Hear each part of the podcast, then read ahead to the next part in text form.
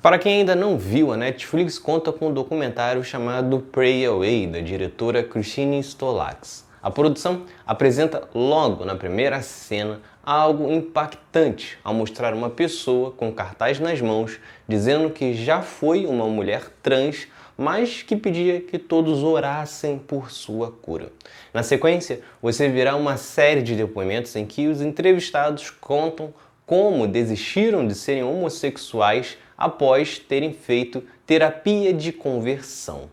Até este momento, você pode até estar um pouco espantado, parecer que está assistindo um documentário que fala sobre a cura gay, mas definitivamente isso não é uma defesa desses tipos de terapia e logo o documentário muda completamente. É Pilatos lá na Bíblia quem nos diz, e também faleceu por ter pescoço o infeliz autor da guilhotina de Paris. O foco está em mostrar as consequências nas vidas das pessoas que participaram das terapias da Êxodos Internacional, uma organização evangélica fundada nos Estados Unidos nos anos 70 e que vendia a ideia de que era possível converter homossexuais com base em oração, acompanhamento e até mesmo punições. Algo que atingiu milhares de pessoas nos Estados Unidos por décadas.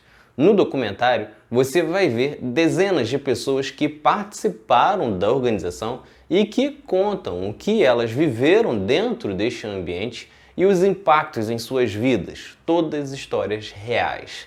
A produção é importante porque, infelizmente, ainda é muito comum essa ideia de que é possível converter homossexuais como se isso fosse uma doença ou algo do mal. O documentário mostra o quão nocivo é para a sociedade esse discurso de um ideal desse tipo, de como isso atrapalhou a vida de muitas pessoas. Na produção, você verá muitas entrevistas em muitos casos de pessoas que aceitaram esse discurso e anos depois se assumiram novamente como homossexuais e que durante o período que participavam da organização viviam em uma pressão destrutiva. O documentário fica limitado aos Estados Unidos, porém, a Êxodos foi e continua sendo um problema mundial. Embora a versão norte-americana tenha fechado em 2013, inclusive com o ex-presidente da organização pedindo perdão à comunidade gay por anos de sofrimento indevido e julgamento nas mãos da organização e da igreja como um todo, inclusive admitindo que machucaram pessoas. Infelizmente, o estrago já estava feito e espalhado. Isso porque a Exodus se espalhou por diversos países, inclusive hoje a versão canadense segue atuando dentro dos Estados Unidos. Existe uma até aqui no Brasil e que segue funcionando e divulgando projetos que apresentem o que chamam de cura gay.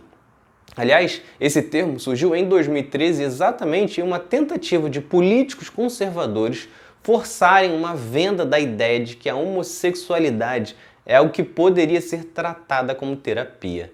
Na ocasião, em junho de 2013, o deputado João Campos, do PSDB de Goiás, apresentou um projeto que chegou a ser aprovado na Comissão de Direitos Humanos da Câmara, que na época era dominada por políticos evangélicos conservadores, na qual propunha que psicólogos tratassem a homossexualidade.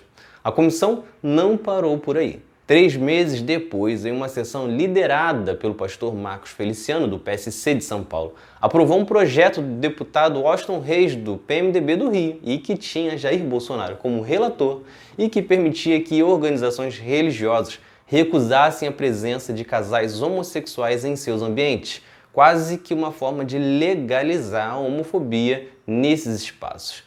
Dois anos depois, este mesmo grupo voltou a atacar divulgando em redes sociais e convocando uma audiência pública para apresentar pessoas que teriam deixado de serem homossexuais após conversas religiosas ou com psicólogos. O que mostra que o simples direito da população LGBTQI existir não para de ser atacado. Infelizmente, mesmo proibido, muitos psicólogos no Brasil ainda apresentam atitudes de conversão de orientação sexual, às vezes sem o consentimento dos pacientes, estimulados exatamente por esses políticos e por religiosos extremistas. Só que desde 1990 não é mais aceita a tese de que homossexualidade seja uma doença, e desde 1999 é totalmente proibido que psicólogos no Brasil ofereçam qualquer tipo de serviço que caracterize a homossexualidade como algo que precise ou seja passível de tratamento. Quem força uma cura para algo que não é doença só causa sofrimento, traumas e morte. Lembre-se que a vida que você escolheu para você tem que ser um modelo para você e não para uma outra que tenha um desejo, uma busca diferente da sua. Agora, quanto ao documentário, é importante destacar que pode não ser indicado para qualquer pessoa, é triste, pesado e pode despertar gatilhos. Então, observe bem se vai te fazer bem ou não antes de assistir. Para quem assistir, Comenta aqui embaixo e diz o que achou e também deixe outras dicas de produções que abordem o tema. Se vocês gostaram, curtam, se inscrevam para não perder nenhum episódio do outro lado da história.